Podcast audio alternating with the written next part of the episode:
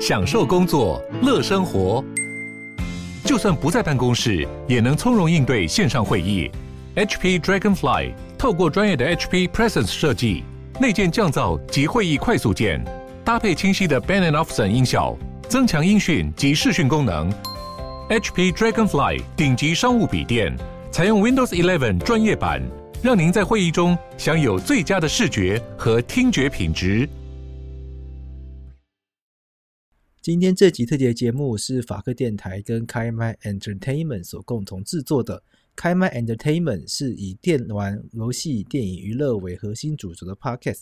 他们曾经蝉联台湾 Gaming 分类排行榜冠军一个多月。我今天会跟开麦的主持人 BK 以及赖麦讨论一个游戏产业的法律问题。那废话不多说，我们就开始吧。哎，等等，如果听完这一集你喜欢上他们两位的话，记得搜寻他们的节目开麦 Entertainment，订阅他们哦。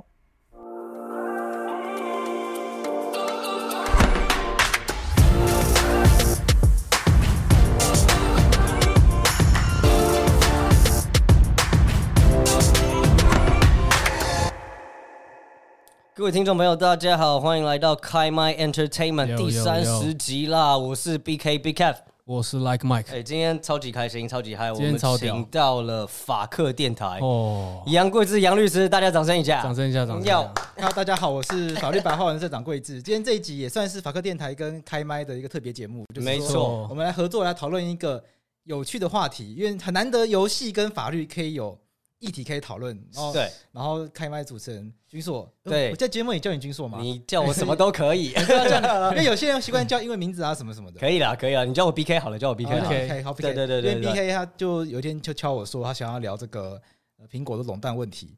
我就想说这个问题很难呢、欸，怎么会有这种东西？可以讨论、欸。这个也是大家可能在想的啦，就是说，哎、欸，我们节目可能原本是做这种电玩娱乐为主的，要跟这个法律扯上关系，那我觉得这个就是我们最近一段时间一个很热的话题。对对对。那你先跟大家讲一下，就是说游戏跟法律到底发生什么事？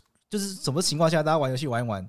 被抓走。好了，来跟大家讲这个惊天动地的事情。我们在前几集的时候有稍微提到过这个内容，就是说苹果，对不对？苹果这个世界巨头、世界级巨头，然后它一直以来呢，就是在呃它的 App Store 里面，然后有跟大家收税，对，收了一个苹果税嘛，百分之三十。对，呃，这个的话就是你所有其他透过 A App Store 然后上架的这些城市啊，你里面如果有任何的支付、任何的金流流动的话，它都需要支付这个百分之三十的钱，然后直接上缴缴纳给我们的苹果。那有一个游戏大平台叫做 Epic Epic Game，它就超级不爽了。对，他问的是什么样的平台？来来来来，对，我是我完全没有，我是一个没有在玩游戏的人。真的假的？贵志完全没有在玩游戏哦，很少，手游也没有。我手游我看一下，我手游最我手游今年玩过的就只有 Mini Metro。不过你是果粉嘛？我是果粉，是就是喜欢苹果商品的。我这个我知道，我们的触目手机现在全部都是苹果啊。哦啊，有钱真好。好呀，扫在那边。对了，你们不是用苹果吗？哎，是啊，那你用 iPhone 啊？扫在那边，有钱真好。把钱都变成自己喜欢的样子。没错，没错，没错。好了，那 Epic Games 是什么样的东西？Epic Games 它以前呢，它是专门做游戏的。然后呃，他的创办人是游戏界的一个传奇大佬，就对了。那以前他做过，比如说什么 Dooms 啊，什么雷神之锤这些游戏，都是归在这个 Epic Games 下面。经典的、精彩的，没错，没错。然后呢，那这个平台呢，所以这些游戏是有玩游戏的人讲出来就会听过的。没错，没错。因为我像我就很，你有没有听过？你有没有听过一个堡垒之夜？呃，要塞英雄。啊，要塞英雄我听过，有，我没有玩过，但有听过。对对对对对，这个就是他最近最强的这个游戏了。对对对，那他以前是只有做游戏，但是后来呢，他就想要，因为 PC 的游戏市场平台一直都是由 Steam。这家公司这个这个平台来这个呃垄断的，对，然后所以说他就想要参一咖，就是在上面做一个平台，然后可以自己发布游戏，让其他的开发者呃可以用更便宜的价格去发布这个游戏，就是抽的税比较少了，对，所以说他以前从这个很大的游戏开发商变成就是游戏发行的一个平台，对，开发跟发行是不一样的概念，是不一样，不一样。开发就是说，我是制造这个游戏，就写程式、写游戏的人。没错，没错。然后发行的话，就是说，比如说我要在呃 PC 平台上面上架，或者是我要在 PS4 上面上架的话，都要透过另外的发行商。所以其实这个是蛮不一样的一个系统。他不能不能写游戏的那个人自己去发行吗？可以啊，所以这这个就会变成就是独立开发者嘛。哦，所以就你就没有那些行销的管道啊，或者是发行的渠道帮你做这些，有点像作者跟出版社的观念，对对对对，有一点像。就是作者写好书，你可以自己去出版，没错，你找发行商帮你出版，没错。那你找发行商的话，他有很多资源可以帮你行销，嗯嗯嗯，那不可是那不会被剥削嘛？今天要讨论的就是这样子的事情了，他就是这样子，然后剥削，然后就此发生。其实我觉得蛮有意思的，对，贵智不愧是贵智啊。马上抓到重点，对对对对对，律师嘛，哎呀，哎呦，在意就是这些东西。你看，就是律师生活就是这样枯燥无味，没有 没有没有玩过游戏，可是立刻知道 重点在哪。苹果它就是这样子啦，就是我们刚才原本想说说，哎，大家自己然后开发了游戏，那我就自己卖，这不是一个可以做到的事情吗？可是 App Store 它就完全限制说不行，你所有的 APP 要上架都需要经过我的苹果店。Google Google 还相较就是说它比较宽容一点，对，它对这种事情是稍微睁一只眼闭一只眼。哎，你可以在我 Google Play 上面，呃，那个发行，你也可以自己有其他的网站，对，然后我就扫描二维码或者是扫描什么东西，啊，我载到了这个这个城市，苹果就真的不行。对，当然啦，你有一些其他比较越狱嘛，越狱啊，或者是这种的方式破解它。对对对，那这个就是违法的一个行为嘛。嗯，对，违呃违法我觉得有争议。因为手机你已经自己买来了，到底越狱违不违法？其实我觉得这一直有在讨论。嗯嗯，OK，我自己会觉得有点怪。那对，可是我觉得有一个实际的点啊，就是说一般人哪有办法做到越狱？越狱难度很高。哦，因为有一群就是专门在做越狱的人，他会把这些资源开放出来，就是这一些工程师嘛。然后他是一般人很难判断说他安不安全呐，也不知道越狱。是啊，你很难知道越狱的过程是不是会被植入一些什么东西。当然，当然，当然，这都是有很多风险。不敢不敢做这件事情。对，大部分的人还是会就是乖乖按照他的这个这个苹果的要求嘛，他所谓他这个条例，然后我们去遵守去遵守这样子的游戏规则。一般人也也觉得感受不来差别啊，就是像我就觉得说，哎哎，App Store 可以下载到城市就好用了。没错，没错，没错。那其实今天这件事情也就此发生了，然后就是说，Epic Game 他对于就是说，哦，我所有的钱，然后要被要缴给苹果百分之三十，然后他其实觉得说，哇靠，超级头痛，超级不爽这件事。他缴百分。百分之三十是什么意思？呃，就是因为它里面可以氪金，这个游戏是可以氪金的。比如说我买一些，它其实是一个免费下载的游戏，可是呢，我们在游戏里面要穿的漂漂亮亮的，要穿的很炫，对，就跟我们日常生活中不一样。对，在游戏里面要穿的很帅，造型要很屌，你这样子赢起来才更爽。所以你在买这些服装或者买一些特别限定道具的时候，哎，你需要氪金来付钱来买。对，那。刚才就讲了，你在游戏里面的这个氪金，它不管多少，你就是百分之三十要交给苹果。对，那这件事情我觉得蛮有意思啦。其实它已经延烧了一段时间哈，我来跟大家简单讲一下这个 timeline。它在七月二十，呃，不好意思，它在八月十三号的时候，Epic Game 它就是做了一个特别有趣的一个活动。它就是说，好，我今天就是要来卖我的这个游戏氪金嘛，对，让大家来买。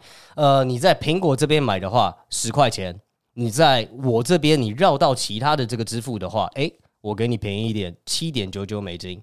对.对，相当于就是哎，打了百分之二十的这个折扣了。那大家一定要选另外一个啊？没错，啊、没错。那苹果看到这件事情就哇，立刻超级震怒，他就觉得说，这完全的不是我们当初讲好的这个东西。因为其实苹果在跟所有它的这个开发者，然后就是在签约的时候都写得很清楚，你的这个百分之三十就是要交给我，而且你不能有任何的这个另外支付的系统。对。对，那呃，Epic Game 它摆明了就是在挑战这件事情，那立刻就是说双方马上就开战，苹果它在当天就把这个游戏给下架了，对，然后呢就是这么狠，对对对，动作是非常迅速的，对啊，毕竟号称就是北半球最强的法律顾问集团。对，OK，对吧？对对对，像红海就是台湾最大的律师事务所，没错 没错，就是这样子这种概念。对啊，我我我没有去上过了，可是一直有长辈这样说，就是什么红红海自己的法务室里面，就是律师人数比任何一间事务所还多，很猛很猛。现在是不是还这样？不知道了。呃，现在可能我觉得台积电应该也不错，台积电应该都是这样子，对，都是这样子。对了，那反正就是说，OK，他们接下来就是越演越烈啊，然后就是呃 Game 他自己还拍了一个讽刺苹果的广告，对，一九八四。就是这个是苹果很久以前的那个麦金塔电脑嘛，然后他们就为了麦金塔电脑，那时候在跟 I P I B M P K 的时候，因为 I B M 那时候是霸主，对，然后他就是想要挑战 I B M，然后他就拍了一个广告，就是说我要打破这个老大哥的独裁统治，这样。然后拍了一个很炫的广告，算是苹果最经典的一个广告。对，找了一个漂亮女生，拿了一个大锤子，呃，敲爆这样。对对对对对，丢到那个一个巨大的荧幕上面，然后象征我要打破它，这样打破它，没错。对，然后很多听众朋友可能不知道，就是四五十年前的电脑。是被 IBM 哎，四五十年前嘛，哎，差不多一九七八一九八四，对对对，哎，好快哦，四十年，完蛋了，人生过太快了吧？哎，我先说我没看过这广告啦，我也是在 YouTube 上才看过的啦，没错，我也是你们给我看我才知道的。啊，好好好，我们都没有亲眼在电视上看过，对对对对对对，但他就是说，在那个年代的电脑科技业的垄断者是 IBM，对，不是现在的微软，也不是现在的苹果，没错，没错，因为现在 IBM 应该是只做商用电脑，一般消费者是不没有什么机会。接触到 IBM 对，他就是有点被打趴了啦。对，他后来那个笔电也是卖给卖给那个 Lenovo 嘛。对对啊，对啊，卖到中国去了。对，所以中国人的品牌，没错，整个消费者市场其实是被被打得蛮惨的。然后 Epic Games 就是模仿了这个一九八四的这个经典广告，拍了一个超级像，然后里面的人物全部都是用他那个 Fortnite Fortnite 的这些人物来拍的，这样。对，OK。所以就是这个影片也是在当天。勒令下架的当天，他就马上发布了，所以其实完全准备好要搞，一切是预谋好的，因为他知道一做这件事情，苹果一定会来搞他，对对，他就立刻要回呛。对，那在网络上讨论的热烈吗？就游戏圈有疯狂的讨论。那时候非常反应非常非常的大，因为苹果他做的事情，他不止要，他不止马上下架了这个单一的游戏。呃，我们刚才讲到 Epic Game，它除了就是开发各式各样的游戏之外，它后来还开发了就是游戏引擎。就是说，我其他的这个小的独立开发者，因为我没有能力，或者是我的时间人人手不够，我没有办法做出那么厉害的一整套的东西，所以我就用了这个引擎，然后呢，搭配其他我自己写的故事、自己写的角色，我做了一个就是不一样的东西出来。等于是它 Epic Games 它提供一个很完整的游戏开发工具给开发者去用，对，所以你就不需要从很根本的一些程式码开始做。然后你就可以开发出很漂亮的游戏啊，这样子。哦，因为我对游戏完全不懂，所以我对游戏引擎这个是一片陌生。我听过这个词，但我不知道是。OK OK，我们这样讲，你有懂了吗？可是游戏引擎会直接上在这 Apple Store 吗？呃，它就是等于开发出来了一个新的游戏。OK，对，比如说你开发了一个呃作业环境，然后开发了 C 语言好了，C 语言这个大概知道是什么？你开发你你发明了 C 语言，我们用 C 语言写了一个游戏出来。然后呢，我这个游戏我上架到 App Store，就是这样子的概念。今天苹果就是说，我不止把你的 C 语，我我不止就是 ban 掉你这个游戏，我还要把其他人用 C 语言写出来这个游戏全部一起封杀掉。哦，这么恶劣？对对，对，所以其实就是说我真的就是。呃，跟你跟你直接闭名这样子，你不遵守我就跟你闭名。那我们这一集骂 Apple 会不会就整个 Podcast 就一起不见了？哎，哇哇！开麦跟马克电台一起突然消失。我们我们等下都，我们全部等下都那个静音这样子，全部都静音。好了，我们是讨论，我们没有在骂，我们就在讨论这件事情，就就事论事。对对对。好了，如果我们被消失的话，大家知道原因了，大家都知道原因。先发表不自杀声明，我们绝对没有自己把它下架过，我们绝对可以在 Spotify 跟 SoundOn 上继续听到。对对对对对，OK 了，反正苹果。它就是呃做了这件事情，所以整个游戏圈它其实是很震撼的，对，因为现在用这样子搜寻引擎的人非常，呃，又不是搜寻引游戏开发引擎的人非常多，Unreal，Unreal Engine，嗯，你说那个有那个引擎叫，哎，可是他他之前应该是威胁要做这件事，威胁啦，对对，还是在威胁的时候，他就说我勒令你十四天，然后呢，你把这个你把这个那个绕绕道付费的机制给我拿掉。不然我就把你其他这个引擎开发游戏全部都 ban 掉。没错，没错。OK，那其实这件事情就烧得很旺嘛，就是哇，大家大家就是很惊讶，就是说有人这么勇敢，然后直接跟苹果开干。那其实我觉得美国这这个我也想等一下问一下桂枝，我觉得这蛮有趣的。美国的这个法律界，然后反应也非常的迅速。他在八月二十四号的时候，然后就开了一次这个听证会。他是什么时候起诉的啊？嗯，照理来说的话，他就是在八月十三号的时候，对，美国时间被 ban 掉是哪一天呢？八月十三当天，八月十三号当天，对，然后十四号立刻就开听证会了。二十四号哦，十三那也还好啦，那也还好吗？真的，十天十天可以啦，十天可以是不是？台湾台湾法院如果愿意的话，也做得到。真的，有些案件愿意的话，有些案件因为可能社会瞩目重大案件，会，对对对，那相信说这个事情就是说他们很迅速的去反应了。那我觉得他第一步的反应也是相当有意思，就是呃，他的法官这个一个知名的这个女法官了。对我看，啊，我不会念，对，Rogers Rogers 这个法官。对，Yvonne Rogers 哦，Yvonne Gonzalez Rogers。对，哦，因为美国人有时候他们，因为他们不一定都是，他们不一定都是英国来的美国人，所以他们有时候英他们的英文名字会是一些不是英文的字。还好还好，这个其实就是 Yvonne Rogers，其实我会念，这中间那个不知道怎么念，中间的没关系，Middle name 大家不在乎。Gonzalez，Gonzalez，Gonzalez，OK，好，然后呢，他其实做的这件事情，我觉得对这件事情的判决蛮有意思的，他就是很简单，就是说，OK，Epic Game，你今天就是违反了跟苹果签的合约，所以呢，苹果它有权把你的游戏给 ban 掉，那。苹果呢？其他对于苹果来说，其他的这些使用 Epic Game 开发的这个游戏引擎的人，他并没有违反跟你的合约，所以你不应该威胁他们，不应该把他们处理掉，就这么简单。OK，真的。我在想这个程序，有些讲法律上的好，就这个东西应该不是，应该不是所谓的本诉，就是说在法院里面的程序，我们会有分成本诉跟其他一些旁枝末节的程序啊，就是啊，我想啊怎么解释？要怎么白话讲比较好啊？突然突然卡住了。呃，他其实有说真正的判决，然后真正的上诉会是在明年的时间。对，就是真正要处理这个问题的诉讼，那叫本诉。对。可是，在真正开始之前呢，有时候我们希望可以，我们希望法院可以下，譬如说紧急处分。嗯。那希望法院有有有法院有这样的权利，就是说，如果他觉得有必要的话，他可以命令，譬如说，譬如说苹果，如果你不是你呃，譬如说，他可以命令苹果，你要让 Epic。呃，Epic Games 的游戏持续可以让消费者下载，直到判本案判决确定为止。OK，它可以它可以基于一些公益性考，台湾有这样规定，我相我相信美国也有基于一些公益性或者是基于一些法律规定考量，它有这样的权利可以这样做。所以我在想，我刚刚之所以说为什么我会说台湾法院要的话也可以，因为台湾也有这样的程序。然后通常这这这样子的一个程序，我们叫做假处分，或者是定暂时状态关系，定暂时状态处分。这样子的程序要通常很快，通常申请之后一两个礼拜内，他就会开庭，或者是他或是甚至没有开庭，就会直接得到结果，因为他都是他是要处于紧急的状况，OK，他不可能让他不可能拖。有有什么有名的例子吗？最有名的例子就是王金平被开除的那一次，就马王政争，王金平被开除嘛。那王金平因为是不分区立委，如果他被国民党开除成功的话。他就不能当立委了，他就法律申请定暂时状态处分，意思就是说，请法院命令国民党必须要继续把他当成有效的党员，直到本案判决确定为止。OK，所以王金平就顺利的当到他连任为止的，因为到他卸任之前判决都没有出来。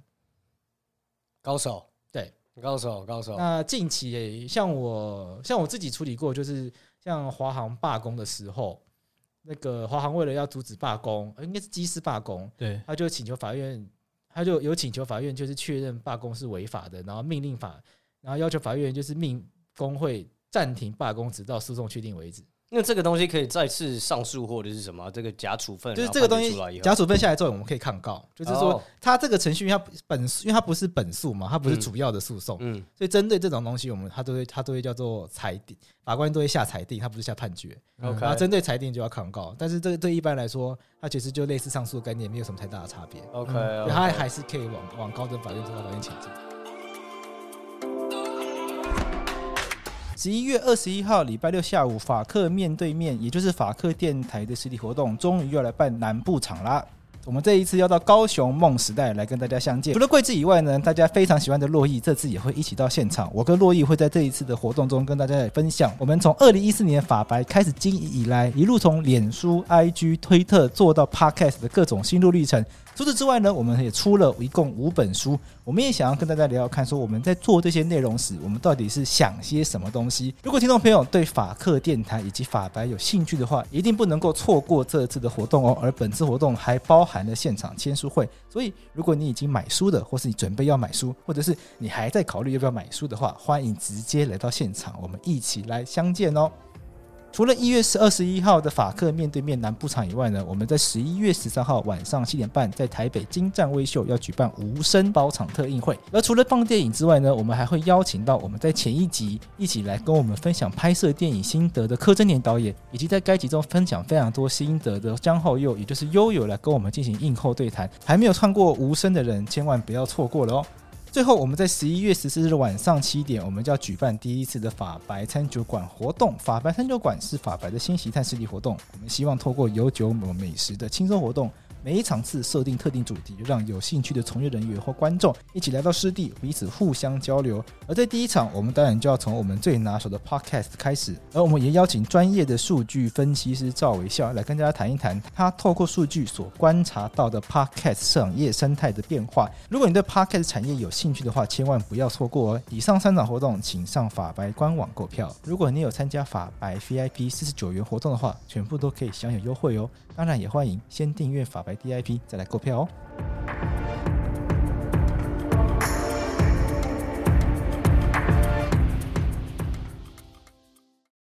OK，对这个以刚才说的这个 Evan Rogers 律师，他也说他这个是暂定的一个判决。然后其实这件事情也在网络上面，然后造成很大的一个呃反馈嘛，对不对？大家，然后其实大家就是呃一般的这个网络乡民啊，然后就是说哇，这个判决其实判的非常的简单明了。对，没错。然后其实这个也也说这个 Evan Rogers 他法官，然后是非常聪明的，因为他在中间还补了一些话，他就是说哦，对于我来说，然后呢，我的判断是这样子。可是真正的判决，他相信就是说到时候等到明年的这个呃正式开庭以后，他希望能够交给人民来决定。这好像就是说，oh. 呃，是不是因为就是美国它的这个法律法律程序，然后它有分为法法官判定，然后以及陪审团判定。它是两个可以分开来决定吗？可以，我法官不判定任何事，交给陪审团来直接做最后决定，也可以。是是怎么样？可不可以跟我们？可能跟大家讲一下，就是说美国的陪审团制度是这样子的。呃，美国法庭原则上应该要有陪审团，嗯，但但有一些例外的状况。那大部分是例外，就实际用陪审团很少。不过按照法律规定，我的理解啦，原则上是要有陪审团，嗯。但因为我先讲结论好，因为因为用陪审团麻烦，所以通所以大部分会合议。我我我自己理解，但因为我没有在美国留学过，所以搞不好会被会被会被出征。反正我自己理解是，我自己在学校上课的时候理解是说，因为用用陪审团很耗时间，嗯，所以有所以比较多的情况是，可能原告或者是被告他会抛弃使用陪审团的权利。OK，因为在美国使用陪审团是宪法保障的权利，但权利你可以不要用啊，所以你可以觉得，所以大部分人会觉得说，呃，这个很麻烦，浪费时间，花很多钱，很贵，什么什么的。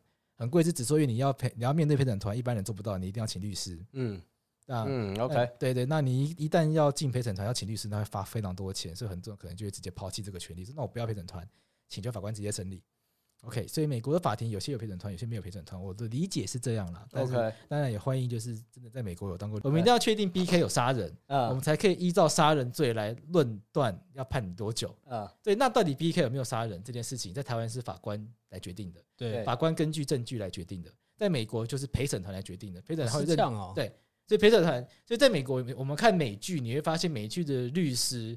他们他们在讲话的时候，大部分时间都不是在都不会看法官，他们都在看旁边那一群人，因为他们要说服那一群人相信相信我的当事人有做或没有做。嗯，所以真正会定生死的是那一群人，因为那一群人会决定 BK 有没有杀人，或那群人会决定 B Apple 有没有垄断。OK OK，那那一群人决定之后呢，法官会根据陪审团决定的事实再下结论。所以在美国的法官跟台湾差很多，台湾的法官就是他自己认定事实，然后他自己下结论。美国法官他就是说，反正陪审团认定事实就这样子，那我就根据这样的认定，我就我就直接下结论。不过我查到资料，我看 Apple 跟 Epic Games 都合意，他们好像合意不要用陪审团。哦，对，我觉得这件事蛮，但我也不确定这个新闻报道是不是准确的。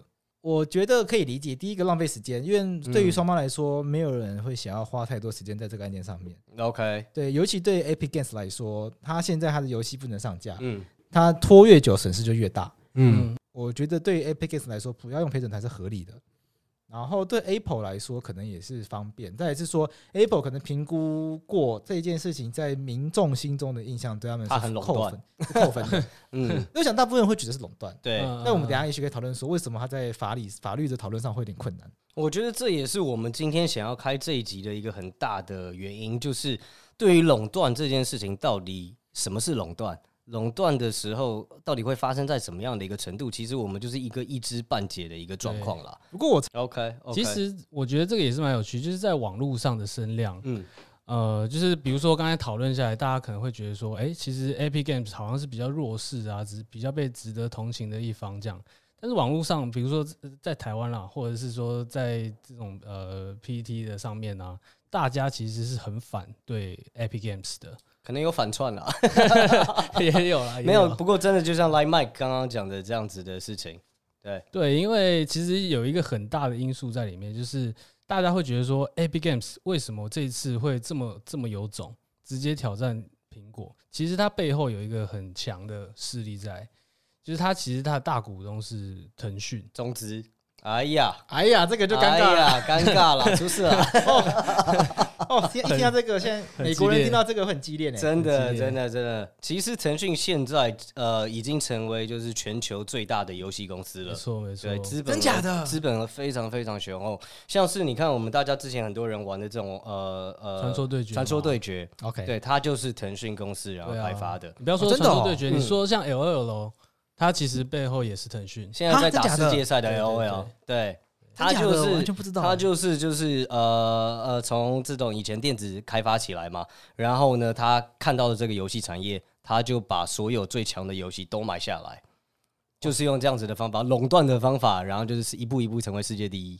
很屌，okay, 所以就是很强哎，对啊，非常厉害，非常厉害。然后呢，呃，他也因此啊，所以就是很多的这个乡民网友们都觉得，就是说啊，Epic Games 敢这样子做，就是有人有人后面有人在搞鬼。对哦，反正有富爸爸会。对啦，不过这个这个都是阴谋论啦。不过我们就是喜欢阴谋论啦。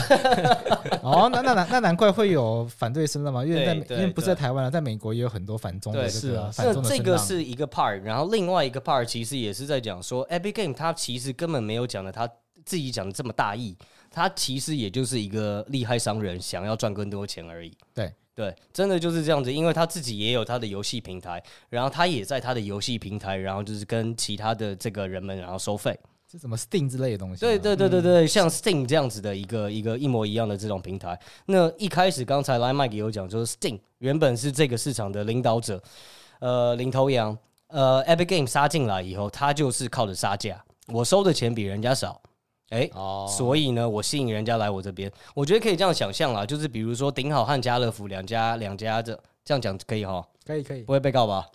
啊不会，这是事实啊。好好好，对，比如说像顶好和家乐福来说，好了，他们两家他们卖的东西都差不多。可是如果今天就是说，哎，我顶好，然后就是只跟跟人家只收百分之三十，我家乐福跟人家收百分之十，哎，大家都会想要去家乐福那边卖东西，这合理的经济选择。对对对对对。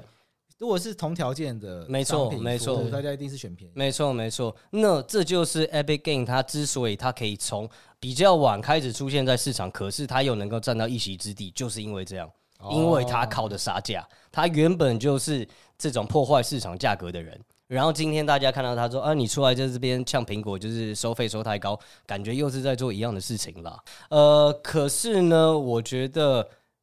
慢慢的，越来越多事情，越来越多的这个事件，然后发生了。Epic Games 他自己不知道，就是那个贵子有没有看到这个这相关的内容？就是说，Epic Games 他拉了其他的大家大公司，然后一起来同样的阵营，一起来同一阵线，有有有，一起反抗。对，Spotify 是没错。然后呢，还有 Tinder。啊，我觉得跟跟大家的生活越来越 贵是这个害的。对，没错，Tinder 要氪金也会被苹果收钱。我那我看听我看 Tinder 那个费用，我看这太贵吧，随便买。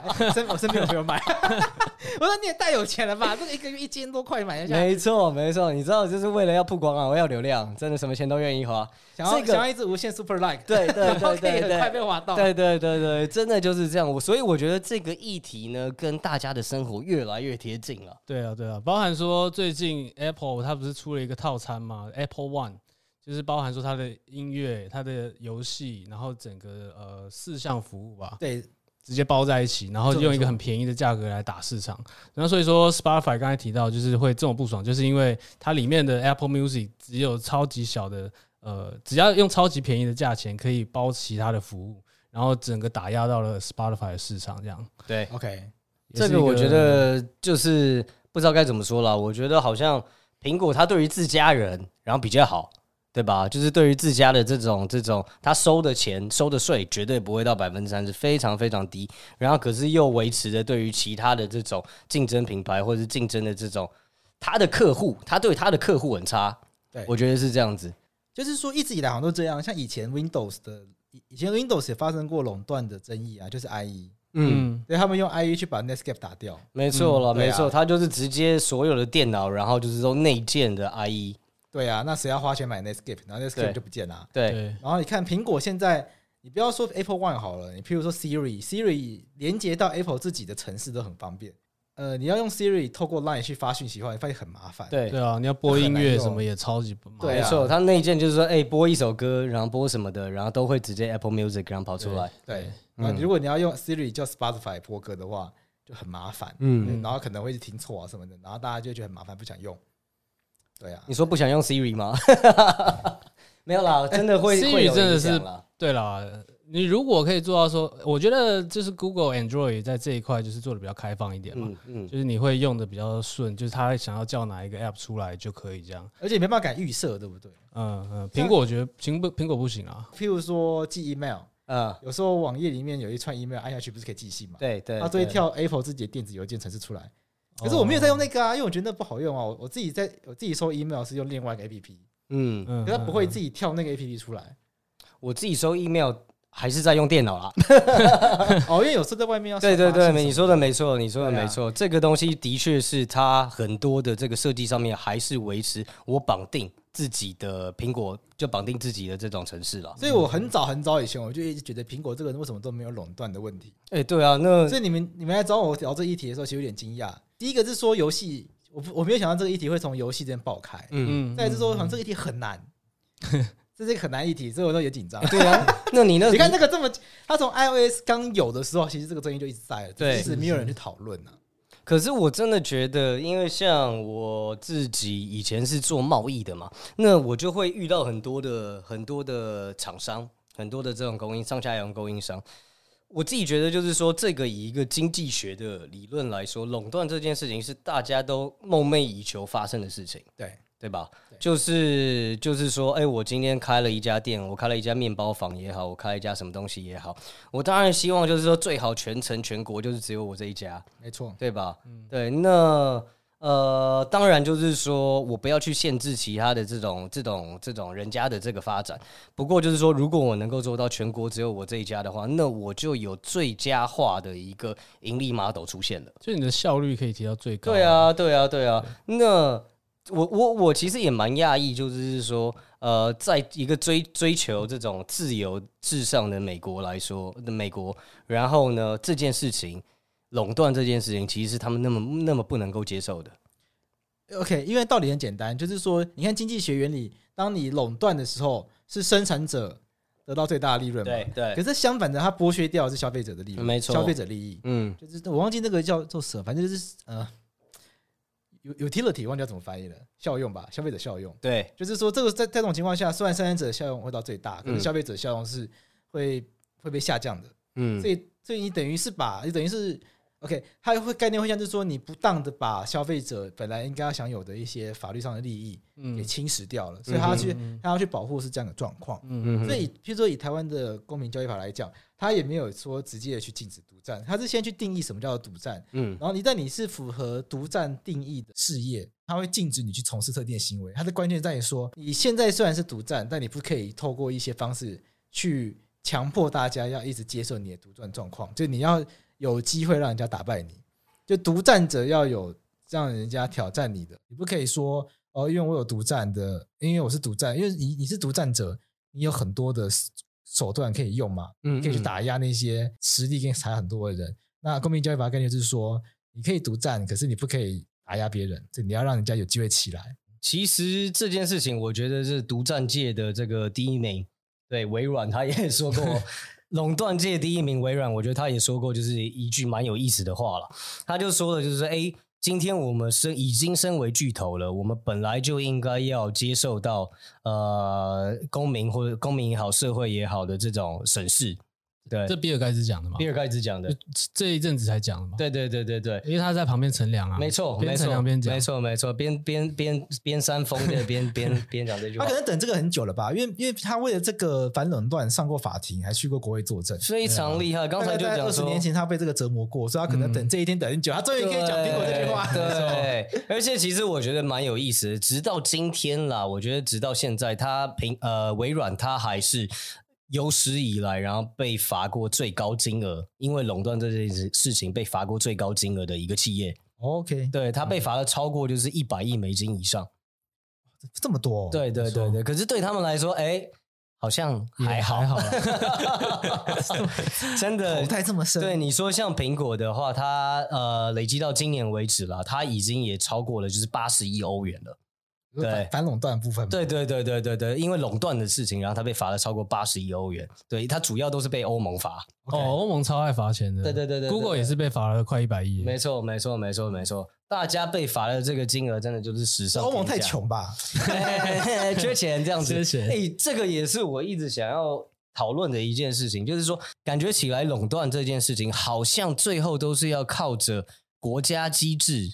然后来去控制，来去给予一些的资源也好，或者是管理也好，是不是真的是这样子？因为它就已经垄断了，你你其他的已经没有市场机制了，对，没有市场机制了。嗯嗯、你看，因为我们在经济学理论里面，呃，对于对于整个社会最棒的状态是完全竞争市场，对，可那个事实上不会出现，对，所以要怎么样维持市场在一个保有一个竞争的状态是重要的，因为当失去了竞争，基本上就不会进步。它概念是这样，因为你不需要竞争了嘛，那你就会安逸到老死。嗯那对，那损失的就是其他的人，因为其他人就失去了进步的机会，对不对？就假设这个，譬如说讲台铁，大家比较能够理解，就是台铁没有竞争，所以大家对台铁的服务有很多抱怨。嗯、假设今天台湾的铁路是民营化，可以民营化的，像日本，假想在台湾有竞争者的状况下，像台铁现在后来需要跟高铁竞争，你看大家就立刻觉得我要搭高铁，我不要搭台铁。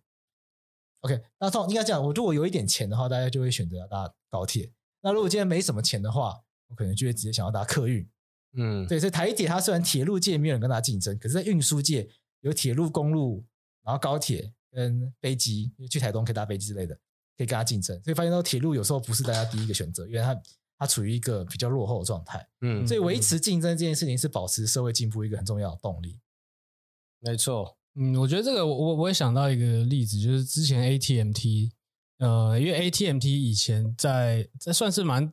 呃，算是美国，美国最大的这个通信业者了。呃。对对对，他最早，因为大家也听过贝尔实验室嘛，然后对，呃，就是说 ATMT 那时候是垄断整个中呃整个美国的这个呃通通讯市场，是对，然后他算是第二个被拆解的巨头，第一个是之前的那个标准石油公司，OK，然后再来就是 AT&T 了。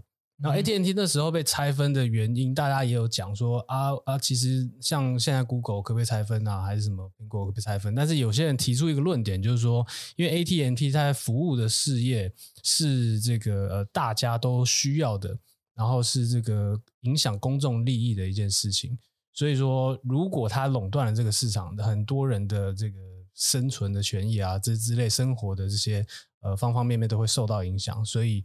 把因此把它拆分掉，对，当时有人是这样这样子去分析这个东西。那就是现在，因为最近也是四大巨头，像苹果啊、亚马逊、Google 跟 Facebook 都一起被被提出来要垄断公听会嘛，对啊。然后大家也是一直在讨论说，这这么大的这四家巨头，他们到底有没有垄断？就是现在是大家，其实我们也是很想。去探究这个东西啊，但是这个案件我觉得它困难的地方在于说，就是你要说苹果它到底垄断了什么，这件事情是困难的。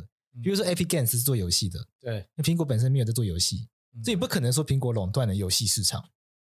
可是你要说苹果没有垄断什么东西，你又会觉得很奇怪。我觉得它是违反了竞争，这是不是也是垄断里面一个很重要的要素？对，可是看苹果它的主张是什么？他说苹果苹果它的主张是说我没有垄断竞争啊。我要跟 Google Pay 竞争，我要跟 Samsung Pay 竞争，嗯，各式各样的 Pay，嗯，我要跟那些 Pay 竞争，或者甚至是传统信用卡，嗯，或者是支或者是现金支付，我有这么我要跟这么多的支付方式来竞争，我没有垄断竞争，所以这是我想这是苹果它一个很主要的答辩方向，而且苹果它还会强调说，iPhone 在市场上的市占率是偏低的哦，嗯，iPhone 并没有 dominate 整个市场，嗯，它没有取得一个过半的或者是具优势性的领导地位。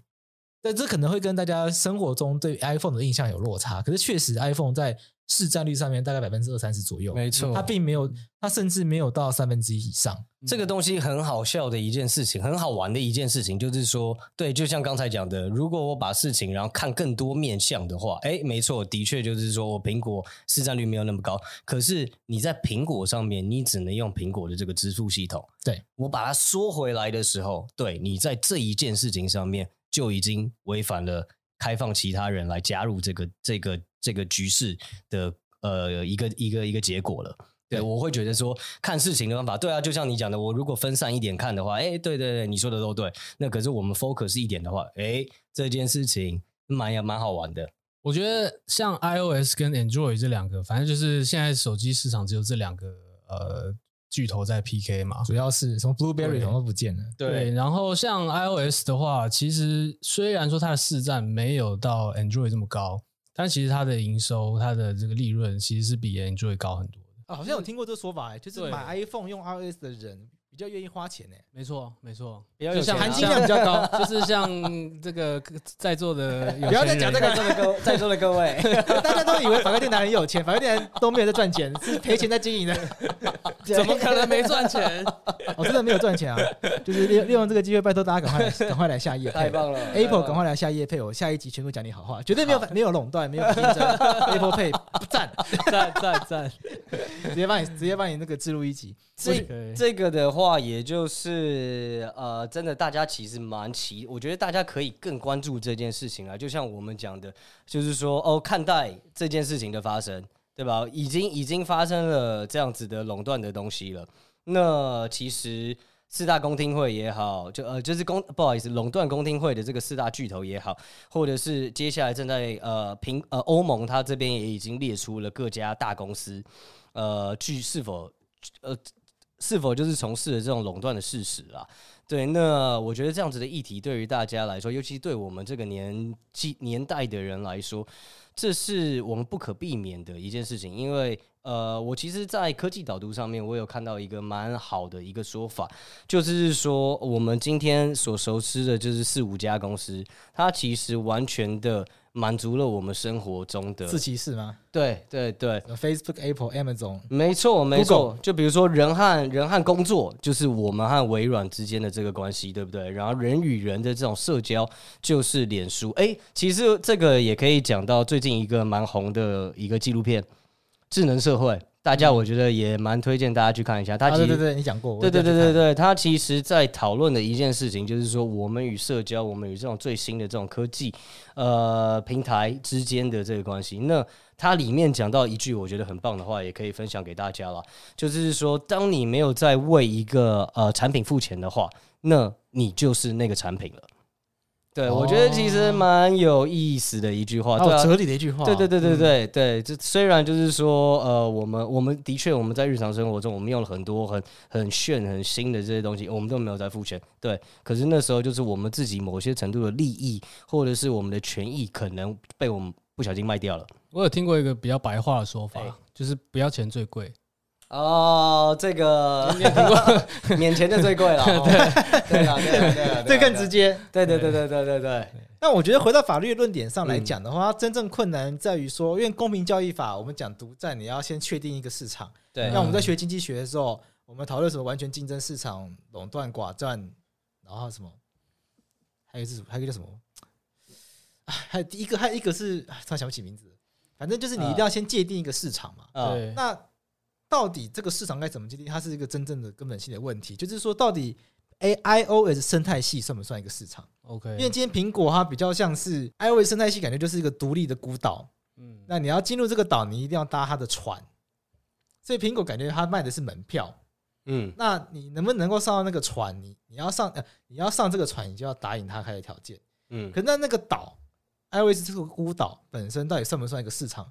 我觉得它就是会是一个真的很困难的问题，因为我们传统上所理解市场，它可能譬如说它会有一个地理空间，嗯，比如说台北市，譬如说台湾的加油站基本上就两大体系，中油跟台塑，嗯，那他们就是在台湾这个这个空间这个市场来竞争，嗯，那他们针对同样类型的产品，就是石油这个产品来竞争，所以看空间跟产品，你可你可以很明确的看到一个范围，所以你可以很理能够理解所谓他们所垄断掉的东西是什么。可是苹果它到底垄断掉的东西是什么？它有没有办法连接到一个很特定的空间？没有办法，因为是网络虚拟的。那有没有办法连接到一个很特定的产品？好像也没有办法。回过头来，为什么那个法官会讲说这个问题应该要交由人民来决定？我觉得这句话，那你你因为你刚刚讲我才知道，但我听到的那感受就是说，因为今天这个问题它已经有一点有一点到公民教育法的极限。当然，我不是公民交易法的专家，所以我可能公民交易法的领域有很多专家学者已经有很多的突破方法，或者是有很多的解释方式来去做修正。但以我自己对公民交易法出钱理解，我会觉得说这个案例，它苹果这个案例，或者是科技公司这样的案例，它有一点在边缘之外，所以你要把它放进来讨论的情况下，你发现你会你会发现遇到困难，因为你很难去描述一个它到底垄断哪一个市场状况。因为如果你要讲支付。他一定可以跟你说，你我们有那么多支付，你不一定要选我的，但是你要用我的系统，你本来就要用我的支付。他还举例，他还举例说，譬如说 PS，你要在你要发行一个可以在 PS 上面玩的游戏，你也要付钱给 PS 啊。嗯嗯，所以它有点像权利金的概念。比如说电脑上要用 HDMI 接头，你就要付钱给 HDMI 的那个授权金，你要付类似这种。他说他就他就他就把它解释成像授权金的东西。嗯，所以回过头来，苹果的理解上，我一直觉得说，他好像把把它当做。登上 iOS 这个这一座岛屿的一张船票，嗯，上架费啊，上架费这种感觉。我觉得这个东西其实也是一个很重要的议题啦。像我们之所以我们会选择，呃，接我们我们是喜欢科技的，我们是喜欢享受到科技带给我们的一些美好的。可是同时间，科技发展的非常非常的快，科技发展的太快了。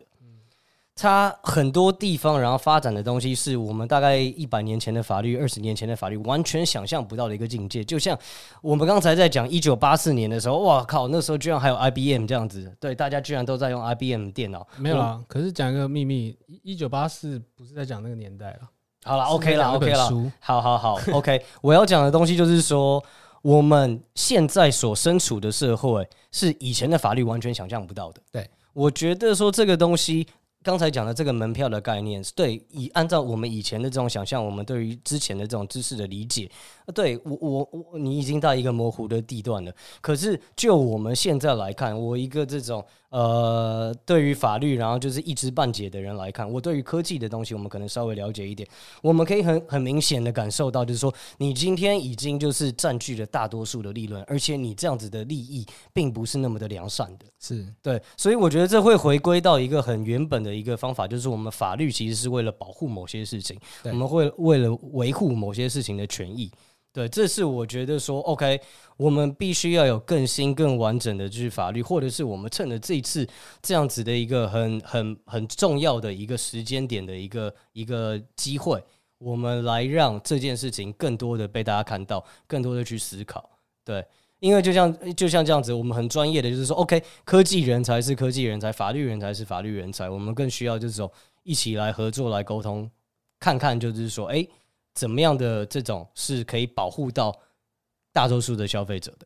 以公平交易法来说，它为了维持竞争，一个很重要的目的是要让这个社会可以进步嘛。所以我觉得有一个思考点会在于说，给苹果要求开发商在 iOS 的系统里面只能让消费者透过苹果的金流系统来付钱这件事情，它会不会妨碍社会进步？我觉得这会是一个比较抽象的思考的方向。嗯，对，我觉得大概会，我我目前想到的。坦白说了，我没有一定的答案，但是我觉得目前可以看到几个大家会直观上会觉得不公平的地方，譬如说，譬如说 Amazon 的 Kindle，他就不跟他收这个钱，他就说别忘掉了，真的，因为 Kindle 曾经因为这件事情，他就直接把 APP 下架过来，怎样？好像好像没有到下架，就是说他直接关闭 In-App Purchase 功能，嗯，就是他直接，反正你要抽那么多钱，被你那样抽，我根本赚不到钱的，那我干脆不要卖，对，嗯，所以消费者全部都要在。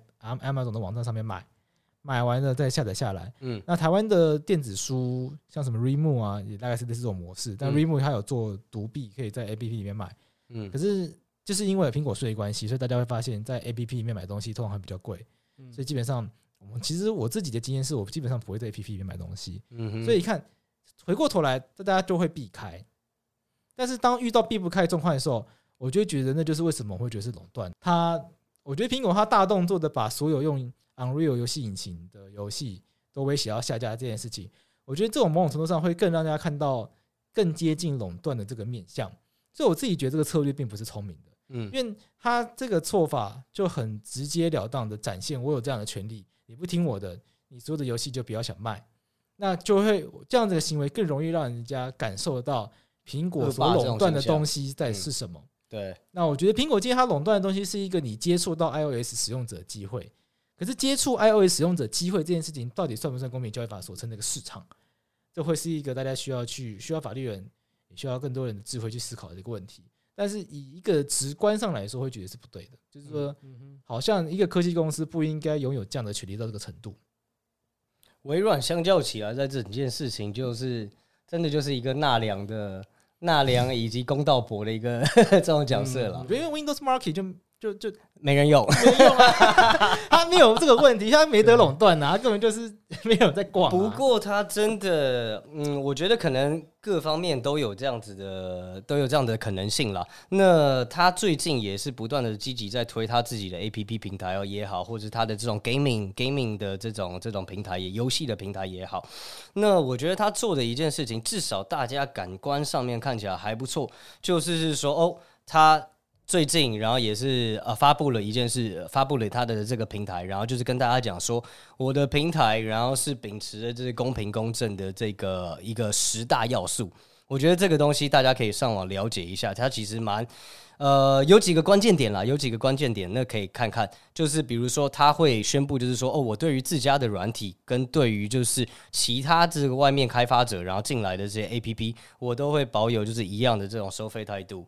我都会保有就一样的这种支持态度，对，我觉得这就是微软或者是它 Google 呃 Android 阵营，它稍微 Android 阵营现在也没有重新一下，不好意思，就是我觉得这是微软它在这件事情上面呃做起来让大家比较舒服、感觉比较好的一个一个一一一个做法啦。对，其实到头来讲，我感觉很多事情都还是这个利益取向啊，嗯，因为他他现在没有在里面没有利益嘛。所以他不需要，他不需要用垄断的手法，或者是说他根本没有办法去垄断这件事情。嗯，所以他就做一个很友善的大家长，欢迎大家来我这边玩，有没有？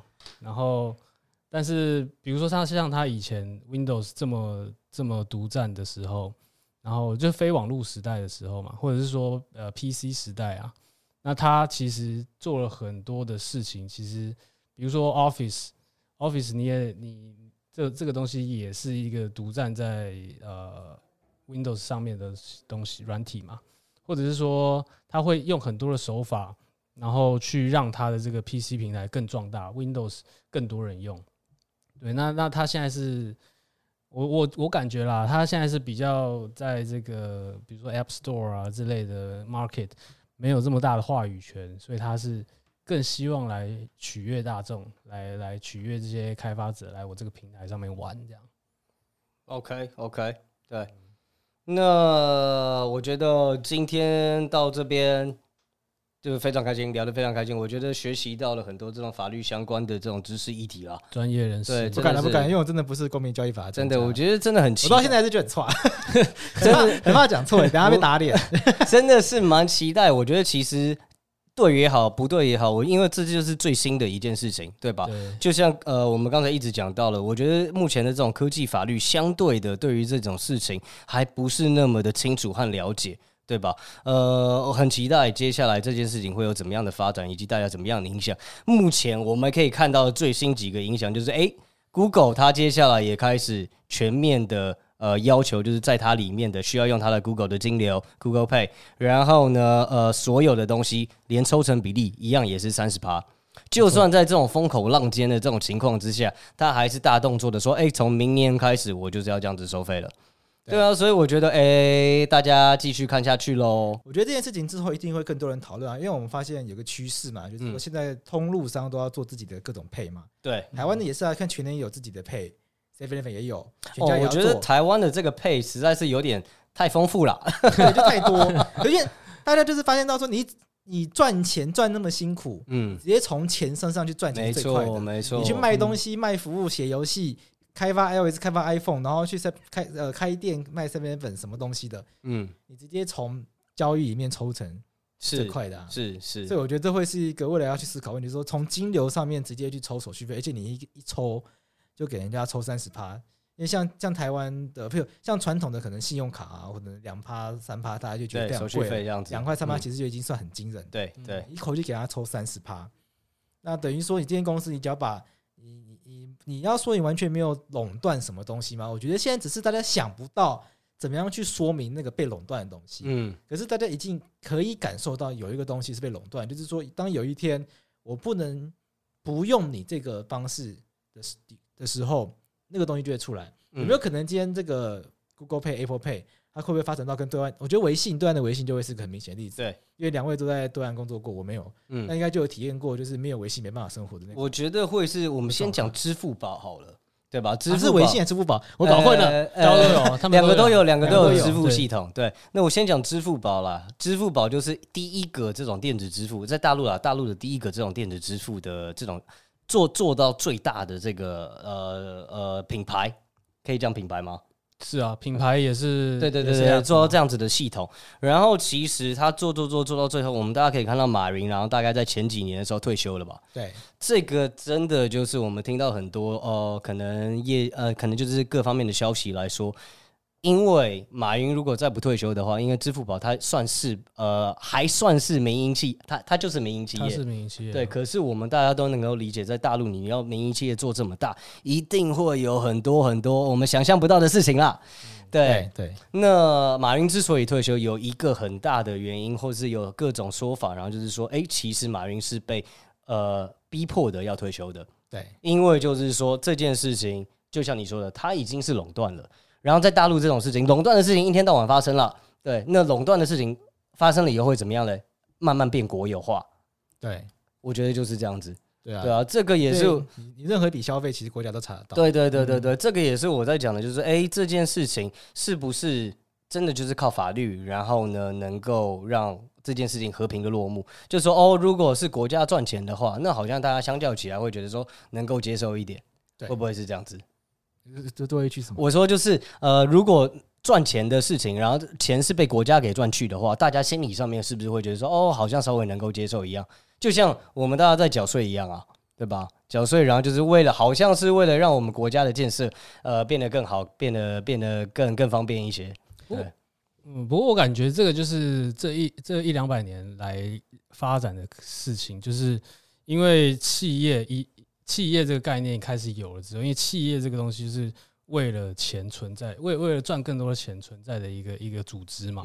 然后所以说，那现在比如说更国际化，然后更跨国集团这种各种越来越强大的公司产生了，变成说以前没有东西可以跟法律去对抗，没没有没有一个组织它有强大的到可以跟政府去对抗，但现在越来越多这种这种大型巨型企业诞生了。那变成说，法律也开始，就是从一两百年前开始有这种垄断法来，必须要来呃制止这些企业。我觉得这就是这这一两百年正在发展的事情。然后我们当然现在也是在见证这个这个东西接下来会怎么样去发展。对，没错，见证者了，对吧？嗯，大家活久一点。没错，我讲一下我想法。我最后我最后讲一下，就是说，我觉得这个问，我觉得核心的问题会在于说，我们要不要让科技公司拥有这么大的权利？因为对我来说，这个权利。过大到一个程度，它是科技公司所垄断，还是由国家来垄断？对我来说是都是蛮危险的事情。嗯，所以呃，被国家垄断，那就要取决于你愿不愿意信任你的政府，它值不值得被信任？有我们有没有什么，我们有什么道理去信任它？我们有没有机制可以监督它？那这些东西对外我自己觉得是看不太出来，所以我也觉得很危险。那譬如对岸现在有这个信用评分机制，我不是很熟悉它运作方式，但据根据看到的报道，就是说你没有办法控制它，也没办法监督它，也没办法。一旦你被他评为很低的分数，你可能连支付宝不能用之类的，那也没办法，所以造成你是现现实实际上生活都会有困难。那这样子的一个很巨大的权利被国家垄断，很危险；被科技公司垄断就不危险嘛？这就是我对这个部分的一个最后的一个想法了。真的。就是沉重的结尾。对，我觉得也不会啦，就是我们也可以把它想的乐观一点啦，就是大家大家身处在一个非常有趣的一个新环境里面，嗯，对吧？嗯，结果我我觉得是鼓励大家去思考这件事情啊，然后引起大家的关注。那接下来怎么发展，就是看下去。好的啦，那今天就是我们再次跟大家讲，就是非常谢谢我们法克电台的桂智来到我们这边一起来主持，也感谢开麦来跟法客电台聊这一集很有趣，然后也很困难的议题。哎呃，希望下次有就是任何科技相关的东西，还记得再跟我们保持联络。没问题。那大家如果对这个节目有兴趣的话，欢迎到法客电台来订阅。那当然也欢迎法客电台的听众朋友到开麦。要怎么搜寻到？就是搜寻开麦就会有了。开麦 Entertainment 有有 OK 有，谢谢啦，谢谢贵智，谢谢你们，谢谢大家。OK，拜拜。